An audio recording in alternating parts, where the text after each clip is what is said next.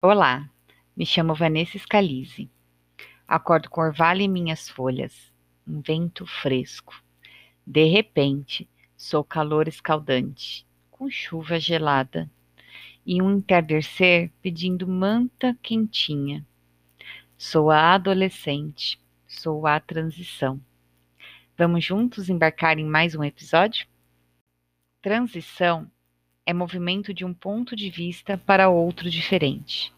E pode ser como um túnel sombrio e assustador, mas é preciso atravessá-lo, pois o que te espera lá pode ser glorioso. Todo o processo de transição é desafiador, às vezes bastante conturbado. Precisa de um tempo para adaptação. Uma mudança de casa é preciso tempo para colocar tudo no lugar, para conhecer o bairro, para se sentir em seu novo lar. Uma mudança de escola é preciso comprar novos uniformes, conhecer novos amigos, identificar como aquele espaço funciona, quais são as regras. E a mudança de emprego? A gente passa até por integração, Algumas empresas nos dão até um kit boas-vindas. Na natureza, que tudo tem e que é sábia desde os princípios, não é diferente. Isso, lógico, se não tivéssemos tanta influência do homem. Perceba as transições das estações. É um tal de um frio de inverno em pleno outono a gente tem vários períodos de transições na nossa vida. Um deles nós já conversamos aqui, que é o nosso nascimento. A gente passa por todo um processo dentro do útero da nossa mãe e a gente precisa aprender muito nos nossos primeiros minutos de vida. Mas esse processo de transição, poucos lembram. Alguns conseguem ter lembranças, outros buscam renascimento, buscam regressão, hipnose, mas não é algo tão comum e voluntário.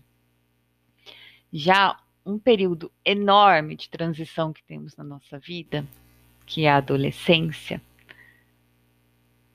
lembramos. Não, não, não posso afirmar que todos lembramos, mas posso afirmar que a grande maioria lembramos porque é um processo, é um período de muita transformação, é um período de muitas percepções e muito significativo.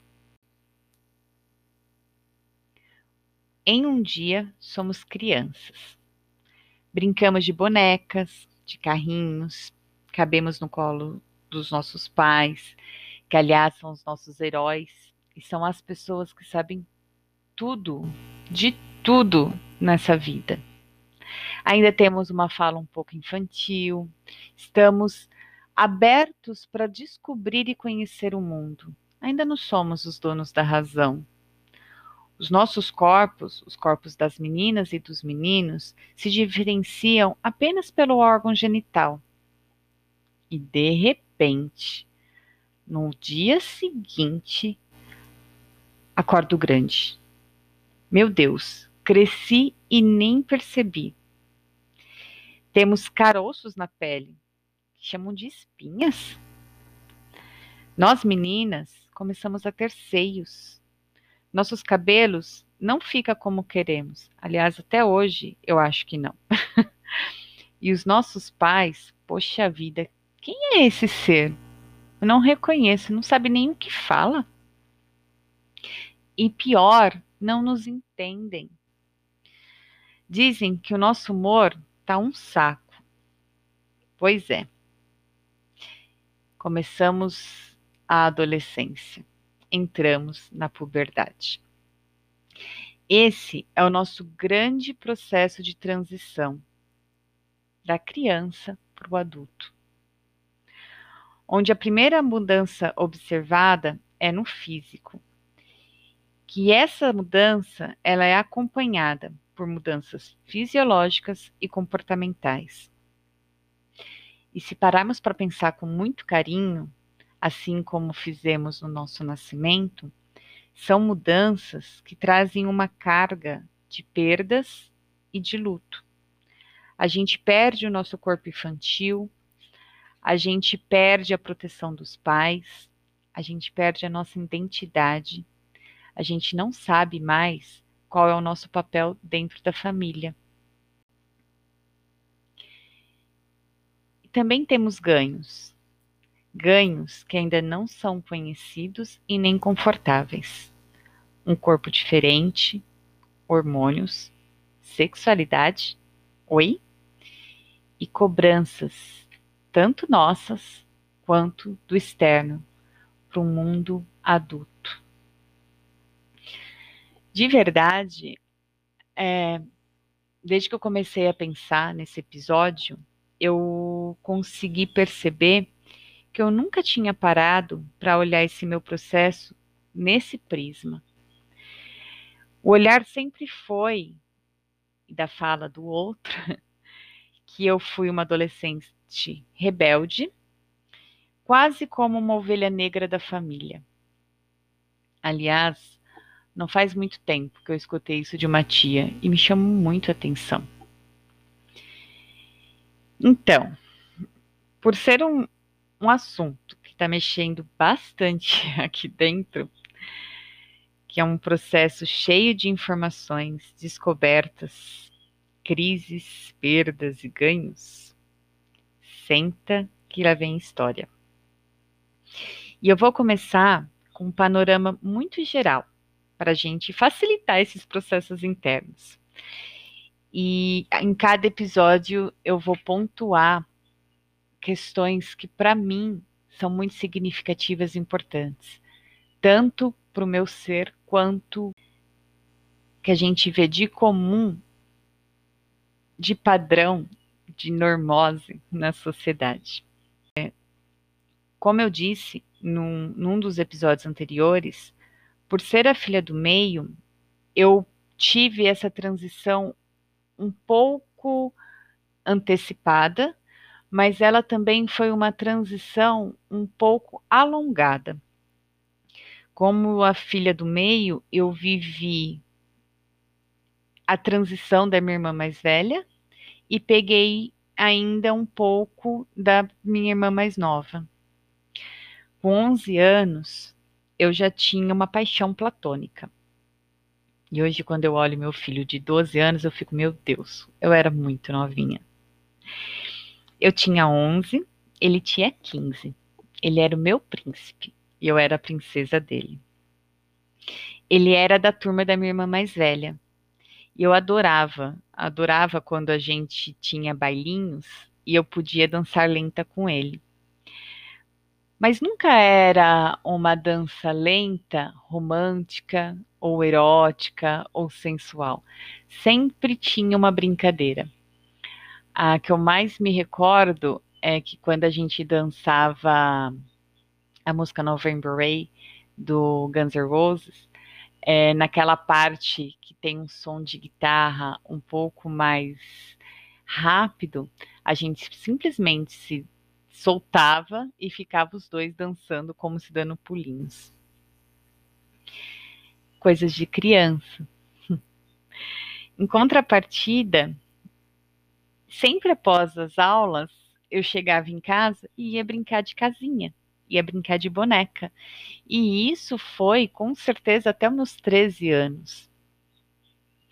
E nesse período, a minha irmã mais velha, ela já trabalhava e estudava à noite. E a minha mãe tinha voltado também a trabalhar, o que me dava o título da responsável da casa. Em organizar a casa, em preparar o almoço, em cuidar da minha irmã mais nova. E foi aqui que eu comecei a renegar e, e afastar da minha criança. Adolescentes precisam ser mais sérios, mais responsáveis, já são quase um adulto. E as meninas, então? Cuidado, já pode engravidar e ser mãe, afinal de contas, você já é uma mulher. A gente não pode ficar rindo o tempo todo.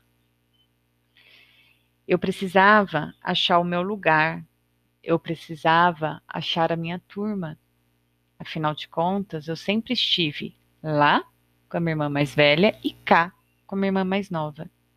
E eu. Eu precisava achar algo que era só meu e do meu jeito. E isso me faz perceber que muitas coisas da minha, muito do meu jeito adolescente, é porque exatamente por isso eu queria achar algo que era só meu, algo que eu me identificasse. E lembra que eu também queria ser o orgulho dos meus pais? Agora não, porque isso já tem nome e sobrenome. Esse lugar já está ocupado. Então, a busca agora é não manter esse padrão. A busca agora é encontrar o meu quadrado, a minha turma, as minhas regras. E eu tinha que chamar atenção do meu jeito.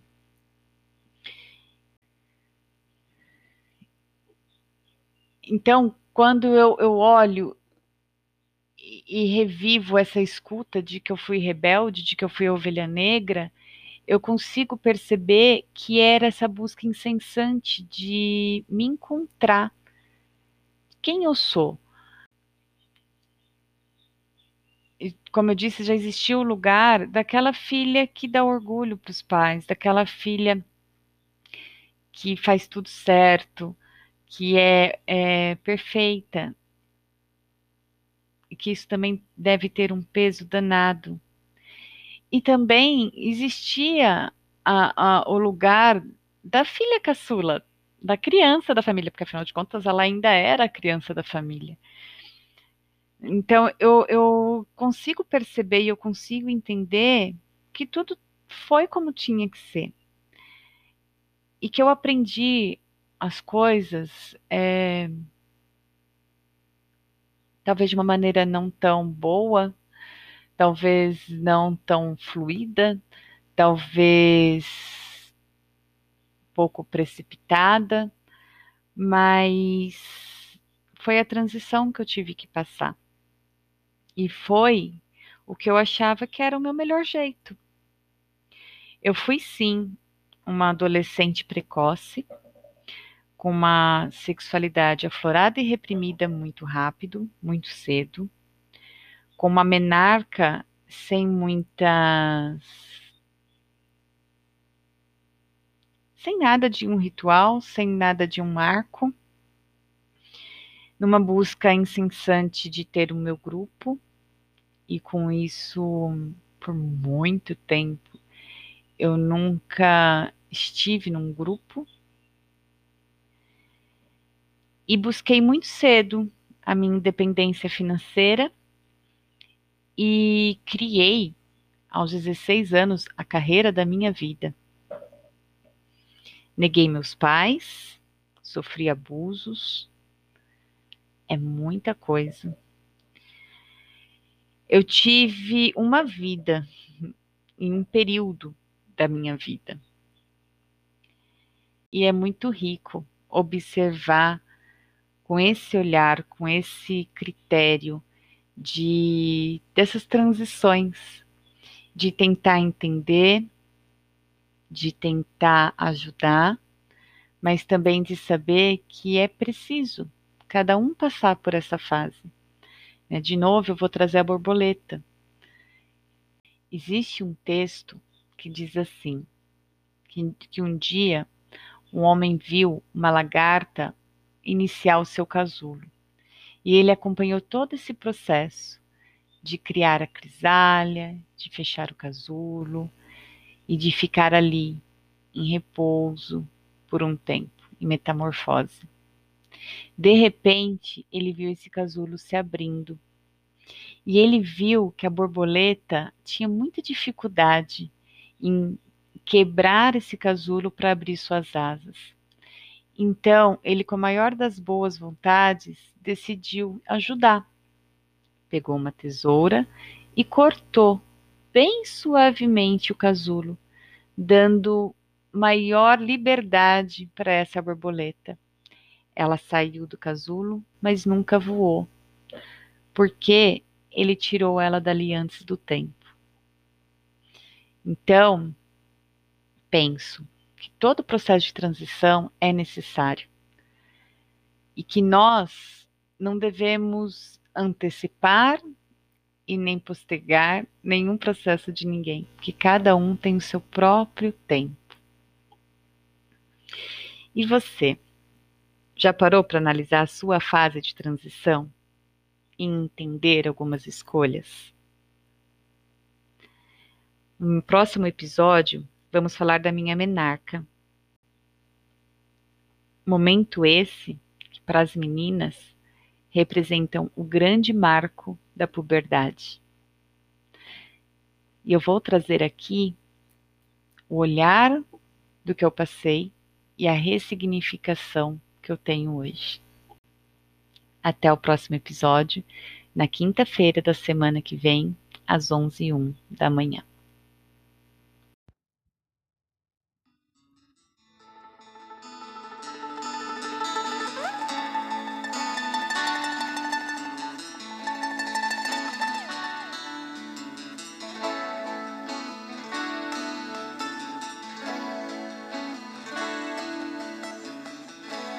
Levava uma vida sossegada.